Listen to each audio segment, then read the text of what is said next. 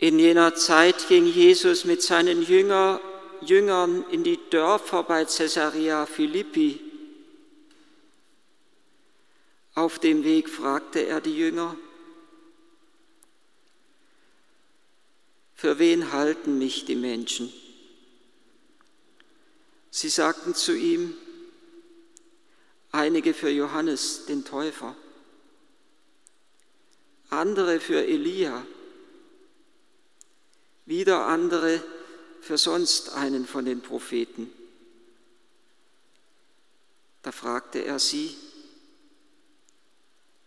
ihr aber, für wen haltet ihr mich? Simon Petrus antwortete ihm, du bist der Christus. Doch er gebot ihnen, niemand etwas über ihn zu sagen.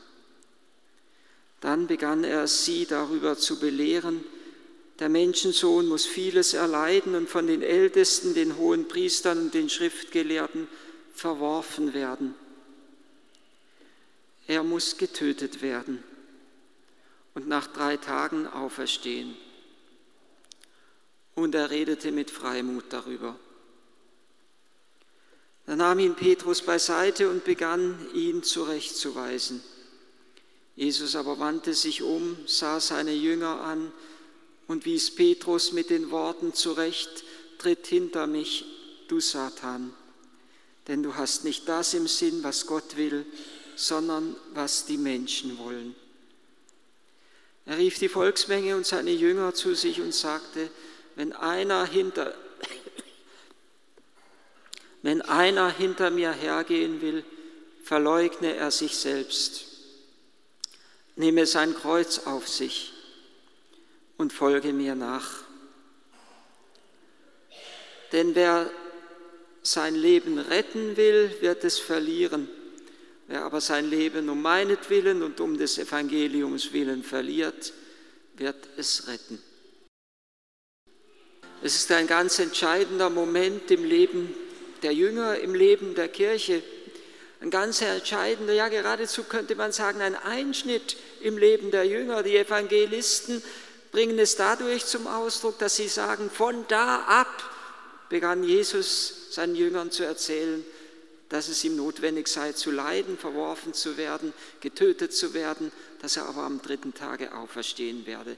Von da ab ein ganz entscheidender Moment, ein Wendepunkt im Leben der Jünger. Jesus hatte seinen Jüngern sich mitgeteilt.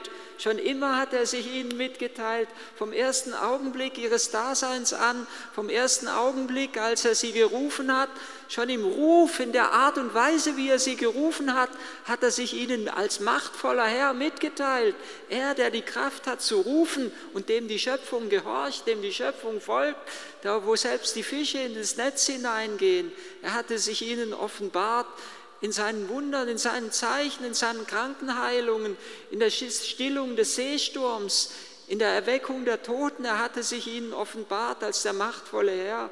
Er hatte sich ihnen offenbart auch in seinem Unvermögen in Nazareth, als er nicht wirken konnte, weil die Menschen nicht an ihn glaubten. Er hat sich ihnen offenbart in seinen Predigten, wenn einer eine Rede hält, ist es immer eine Offenbarung.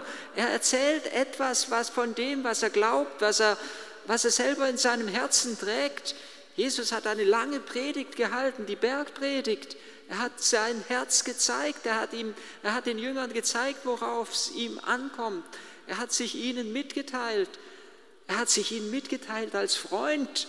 Sie haben ihn als Freund kennengelernt, dann hat ihnen etwas mitgeteilt von seiner Beziehung zum Vater, wie er zum Vater steht. Sie haben ihn erlebt, sie haben ihn gehört, wenn er geredet hat. Sie haben ihn erlebt in den Nächten des Schweigens, in den Nächten des Gebetes. Und jetzt ist der feierliche Moment gekommen, wo all das, was sie erlebt, gehört und erfahren haben mit Jesus, wo sich all das zusammenschließt oder zusammen bindet in diesem gewaltigen Bekenntnis des Petrus. Dass Petrus Jesus gibt, du bist der Christus, der Messias, der Gesalbte, der Sohn des lebendigen Gottes. Jesus hatte seine Jünger gefragt, für wen haltet ihr mich? und kein einziger Mensch auf dieser Erde, wo auch immer er lebt, wo auch immer er wohnt, welcher Religion, welchem Glauben er auch immer angehört, wird irgendwann um dieses Bekenntnis herumkommen.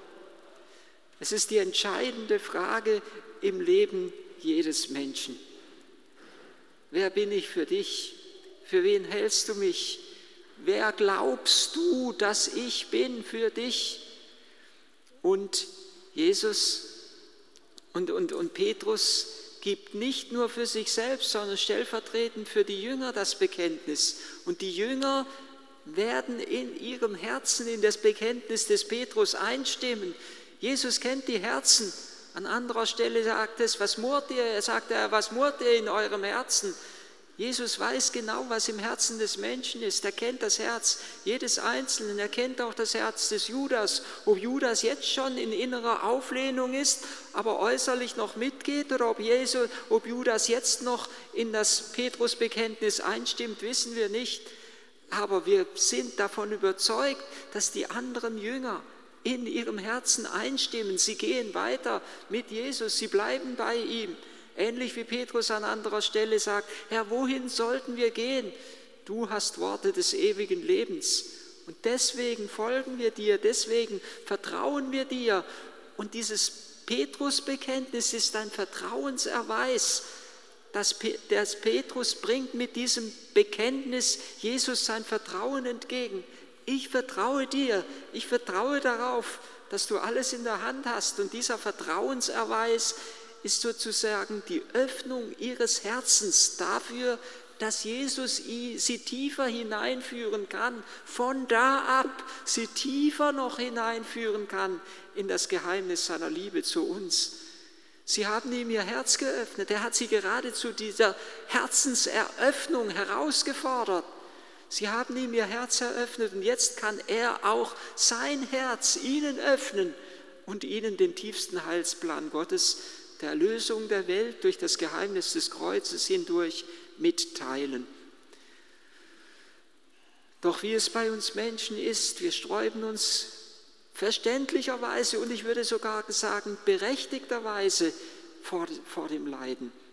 Der Mensch will nicht leiden, Petrus will nicht leiden, er will nicht das Leiden Christi, er will nicht das Leiden des Messias, er will einen Messias, der kraftvoll ist, der machtvoll auftritt, der sozusagen dreinschlägt und einmal zeigt, wo es lang geht.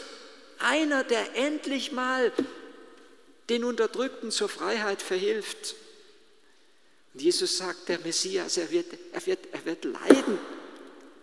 Unfassbar. Er wird nicht reinschlagen mit Macht, sondern er wird am Kreuz sterben. Er wird verworfen werden. Er wird getötet werden. Aber am dritten Tage wird er auferstehen und das hören sie schon gar nicht mehr.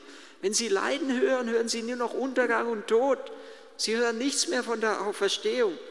Sie bleiben im Leiden stecken. Für Jesus ist das Leiden nur der Hindurchgang durch die Herrlichkeit hindurch.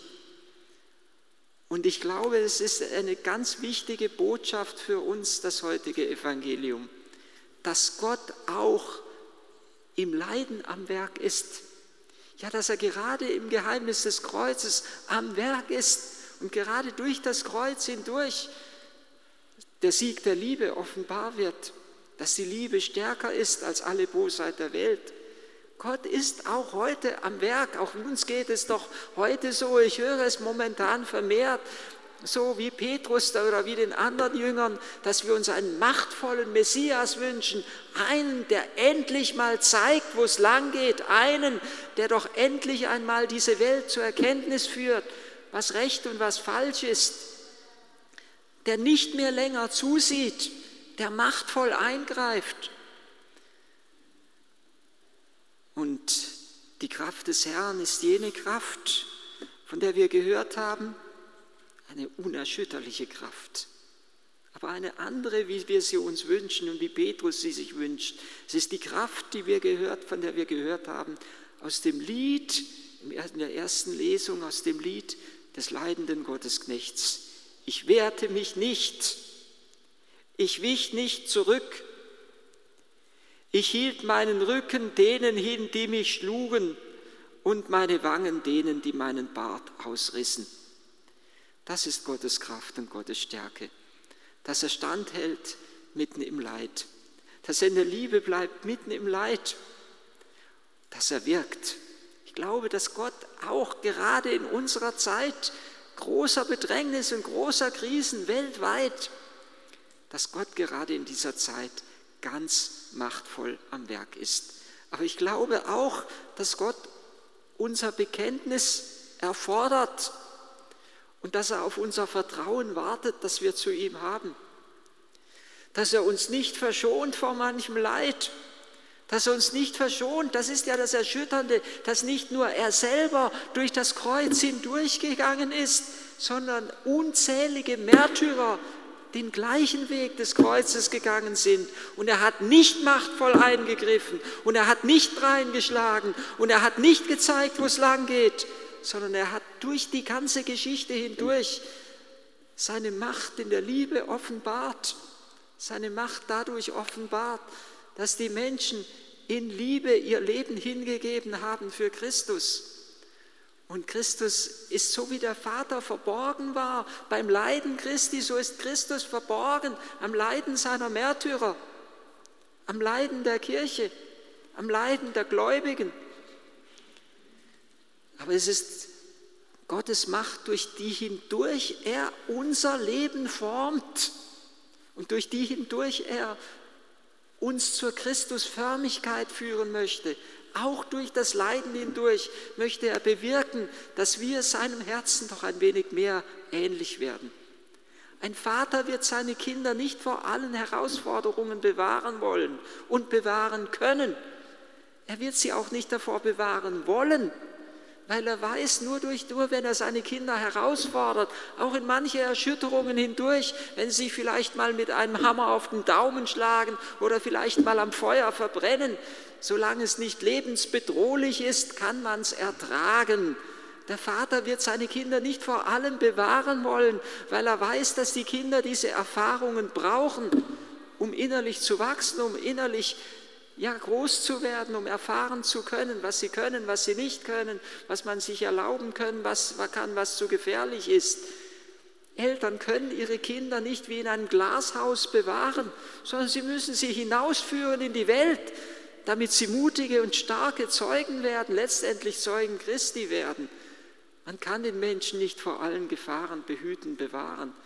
Auch Christus bewahrt uns nicht vor allem sondern er möchte uns durch das Kreuz hindurch prägen und formen. Auch wenn wir die Erfahrung des Leidens gemacht haben, merken wir doch, dass das Leiden etwas mit uns macht.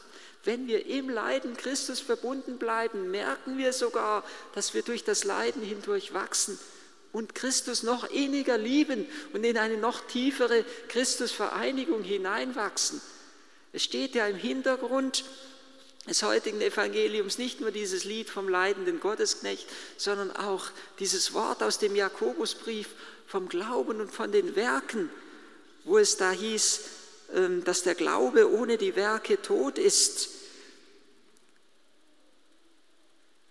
und dass der Glaube sich in den Werken zeigen muss. Und der Glaube der von den Jüngern verlangt ist, das ist das Petrusbekenntnis, das Petrus gesprochen hat. Du bist der Messias. Und das Werk, das Christus vollbracht hat, ist das Werk des Kreuzes. Glaube und Werke gehören zusammen. Der Glaube an ihn muss sich darin erweisen, dass wir auch wie Maria unter dem Kreuz standhalten. Gott bewahrt uns nicht vor dem Kreuz, aber er führt uns durch das Kreuz hindurch zu einer inneren Reife und zur Vollendung und letztendlich zur Herrlichkeit in ihm.